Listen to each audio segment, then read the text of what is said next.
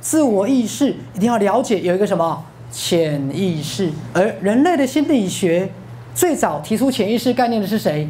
就是弗洛伊德。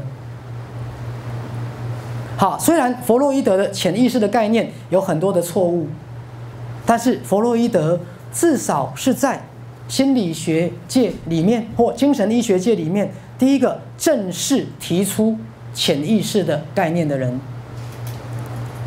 但是不是弗洛伊德提出来之前，大家不知道哦。本来大家都知道啊，好，因为意识层面本来真的就很狭窄，很狭窄。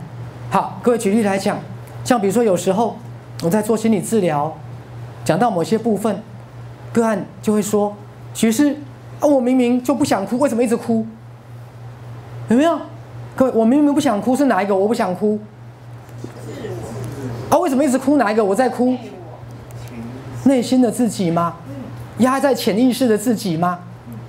好，就像我今天在辅导一个好小学六年级的小女孩，好，大概有两年癫痫的病史。好，妈妈带来看我，各位，后来许师跟她谈到这个她跟妈妈的关系，她就开始哭了。好，因为她对妈妈很生气。因为妈妈对他常常都是指责，指责他，他内在压抑很多情绪，各位，所以压抑的情绪有没有跑到潜意识？有。哎，有没有透过潜意识导致神经的放电？有。然后导致癫痫的发作？有。这样听懂了没有？所以我们的意识只会开开药给他吃，有办法了解到孩子的内心吗？没有。他有很多压抑对妈妈的愤怒。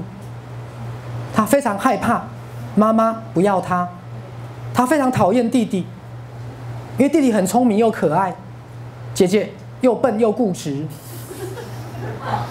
啊，我就问他，你有没有曾经希望弟弟根本不要出生？他说有啊。有没有趁妈妈不在的时候欺负弟弟？有啊。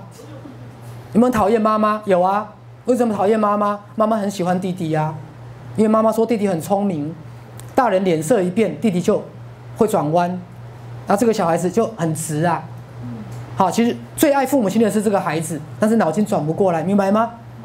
所以就是经常的被指责，经常被骂，他内心很多的愤怒，可是他又很爱妈妈，然后妈妈又急性子、没耐心，他多么怕妈妈不要他，一个孩子的恐惧、害怕、愤怒，累积在神经系统里面，变成什么？癫痫，那个发作有没有？是啊，各位，好，所以我们真的好，就没有处理到内心，没有处理到内心，对，